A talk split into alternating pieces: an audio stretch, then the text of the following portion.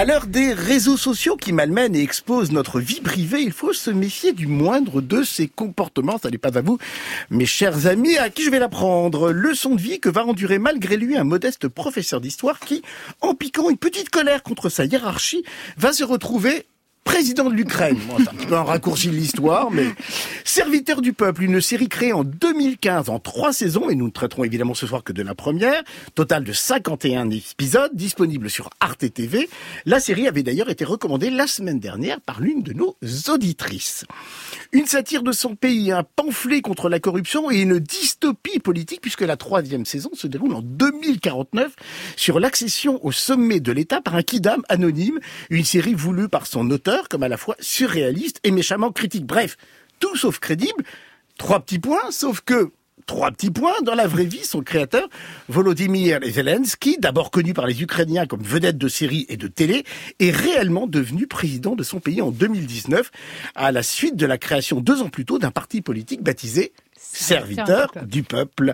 Comme quoi il faut toujours se méfier de ces personnalités de la télé qui décident un jour ou l'autre de briguer le plus haut poste d'un pays. On n'est jamais à l'abri d'une très mauvaise surprise. Василий Петрович, объясните, пожалуйста, за что вы так не любите свою школу? Почему я люблю, что она...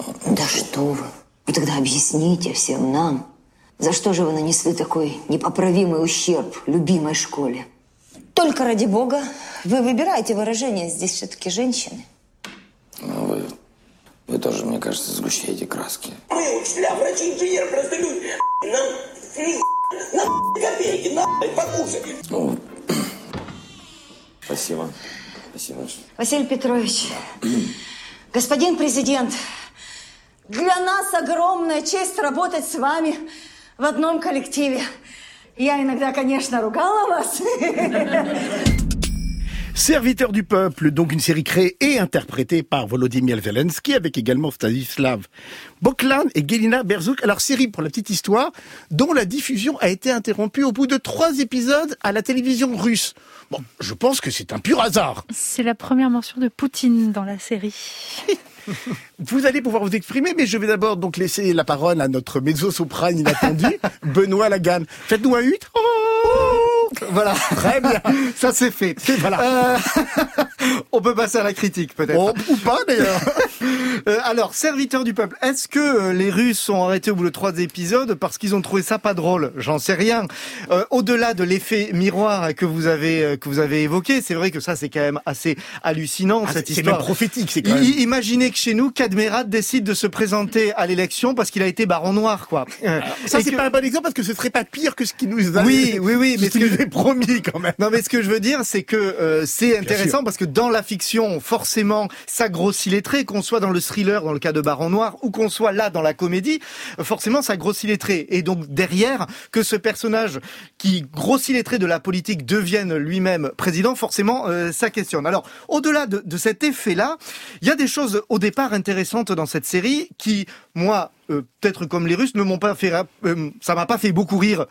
Mais peut-être pas pour les mêmes raisons. Non mais il nous manque beaucoup de choses évidemment voilà. pour être totalement Mais, rigolo. mais j'aime bien l'idée de départ de la naïveté de ce personnage qui m'a rappelé le James Stewart de Monsieur Smith au Sénat, par exemple, de ce type qui n'est pas du tout destiné à aller à cet endroit-là et qui s'y retrouve lui-même surpris euh, par cet effet. Donc ça, j'aime bien. J'aime bien la façon dont ce futur président euh, dans la vraie vie, et donc euh, ce fameux euh, Vladimir Zelensky, euh, est joue ce personnage avec un côté parfois euh, euh, ahuri euh, qui pourrait faire penser un petit peu à la Bean, à Mr Bean. Moi, je trouve qu'il a des faux airs comme ça. Et du coup, ça donne au ton euh, de cette série quelque chose d'assez british dans l'esprit. Et d'ailleurs, j'ai l'impression que c'est vraiment des références pour, lui, sans doute, parce que même le générique, ce générique très rigolo où on le voit sur son vélo, je trouve qu'on pourrait être dans une série anglaise a priori avec un humour décalé. Ça pourrait marcher. Sauf que bon, le problème de l'humour, c'est qu'il n'y a pas beaucoup d'idées et qu'on tourne en boucle assez vite, toujours sur les mêmes idées euh, dans, euh, dans dans cette série. Juste juste un exemple pour terminer, l'effet que par exemple, euh, il arrive au début de la série dans les premiers épisodes et il rencontre les personnels avec qui il va devoir travailler et qu'il découvre qu'en fait il y a trop de personnes autour de lui pour faire des choses qui ne servent à rien. Et ça c'est répété, répété, répété. Ça fait pas rire au premier coup, mais au troisième, au quatrième, au cinquième, ça fait pas rire non plus. Marjolaine Boutet, qu'avez-vous pensé de Serviteur du peuple? Eh bien, moi, c'est vraiment le, le fait que la fiction soit devenue réalité qui m'a qui m'a fortement interpellée. Euh, effectivement, ce, cette, ce discours anti-corruption, il est omniprésent dans la série et 23 épisodes tournent autour que de ça. Mais en remettant dans le contexte de l'histoire de l'Ukraine, qui est effectivement euh, gangrénée par ce problème de corruption, de népotisme, d'oligarchie, qui sont des héritages d'ailleurs de l'URSS et euh, du fonctionnement de, euh, de l'URSS, notamment des, années euh, Brezhnev et, et suivantes. Donc évidemment que c'est très appuyé. Et puis, ce qui m'a intéressé aussi, c'est que sous des couvert de comédie. C'est une série politique, c'est une série programmatique, avec un programme, avec un discours anti-corruption dégagiste, qui a été un énorme succès euh, en Ukraine, avec 20 millions de téléspectateurs et euh, les épisodes de la, les premiers épisodes de la troisième saison qui ont été diffusés juste avant l'élection présidentielle de 2019 et évidemment qui n'ont pas été comptabilisés dans le temps de parole du candidat. Donc vraiment, il y a il y a même il y a eu un choses. film entre la première et la deuxième saison. Enfin, ça a été un on, énorme on carton. est, on est vraiment dans une œuvre finalement de propagande et euh, Zelensky est effectivement devenu président. Il a pris des premières mesures qui ressemblent d'ailleurs aux premières mesures dans la série, qui sont des choses assez cosmétiques, changer le, le lieu du, du pouvoir ou de, ou de résidence euh, des, euh, des présidents et des ministres. Mais en réalité, euh, les, Pandora Papers ont récemment révélé son nom, donc il n'est pas si incorruptible que ça, euh, et il est même un peu comme les autres. Il a été aussi mêlé à la campagne américaine. C'est lui euh, que Trump a essayé de convaincre de lui trouver des infos sur le fils de Biden. Enfin, bref, moi j'ai trouvé vraiment ce euh, comment dire cette rencontre entre euh, la fiction et la réalité tout à fait intéressante, interpellante, effectivement, avec ce qui se passe aujourd'hui et euh, ces figures de la télé qui essayent de rentrer euh, dans la vie réelle avec des effets ben, pas, pas toujours euh, très, très bénéfiques euh, pour, euh, pour le, les électeurs qu'ils ont fait rêver euh, au petit, derrière le petit écran. Allez, je profite du débat. Oui, je me présente également.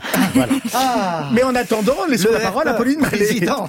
Bah, pour ne pas répéter ce qui, est, ce qui a été dit et de manière euh, très juste, moi j'aimerais revenir sur ce que Benoît a dit par exemple sur euh, les faits qui, je, je dois l'avouer, j'ai pas vraiment rigolé même si je vois l'intention derrière et effectivement le, le mélange un peu sitcom parfois Mhm. quand on débarque dans sa maison de famille avec euh, sa mère au foyer, enfin on, on est vraiment dans un dans un archétype de la sitcom américaine qui est très intéressante. Après je trouve que ça se répète beaucoup et je trouve que c'est un peu vieillot pour une série de 2015.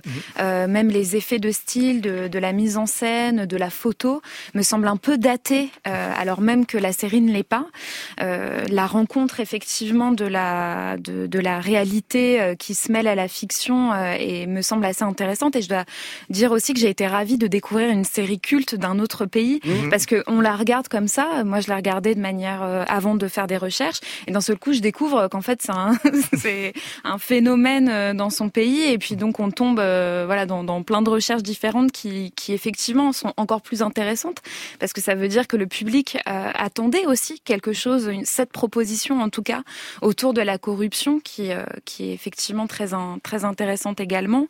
Mais voilà, pour moi, il me manquait quelque chose. Euh, disons que je, je sais qu'il y a deux autres saisons et j'ai pas forcément envie de me jeter dessus. Donc je trouve que hum, le, sur papier, l'idée est formidable et, euh, et l'exécution euh, intéressante. Après, en termes juste de série et, euh, et, et si je me place dans, en tant que public ou juste en tant que téléspectatrice, j'ai tendance à un petit peu m'ennuyer et, et 23 épisodes, faut le dire aussi, c'est un peu long, je trouve, comme format. Donc, si je résume bien vos intentions de vote, c'est vote blanc hein, pour euh, la série Serviteur du peuple sur Arte TV. Curiosité néanmoins à découvrir.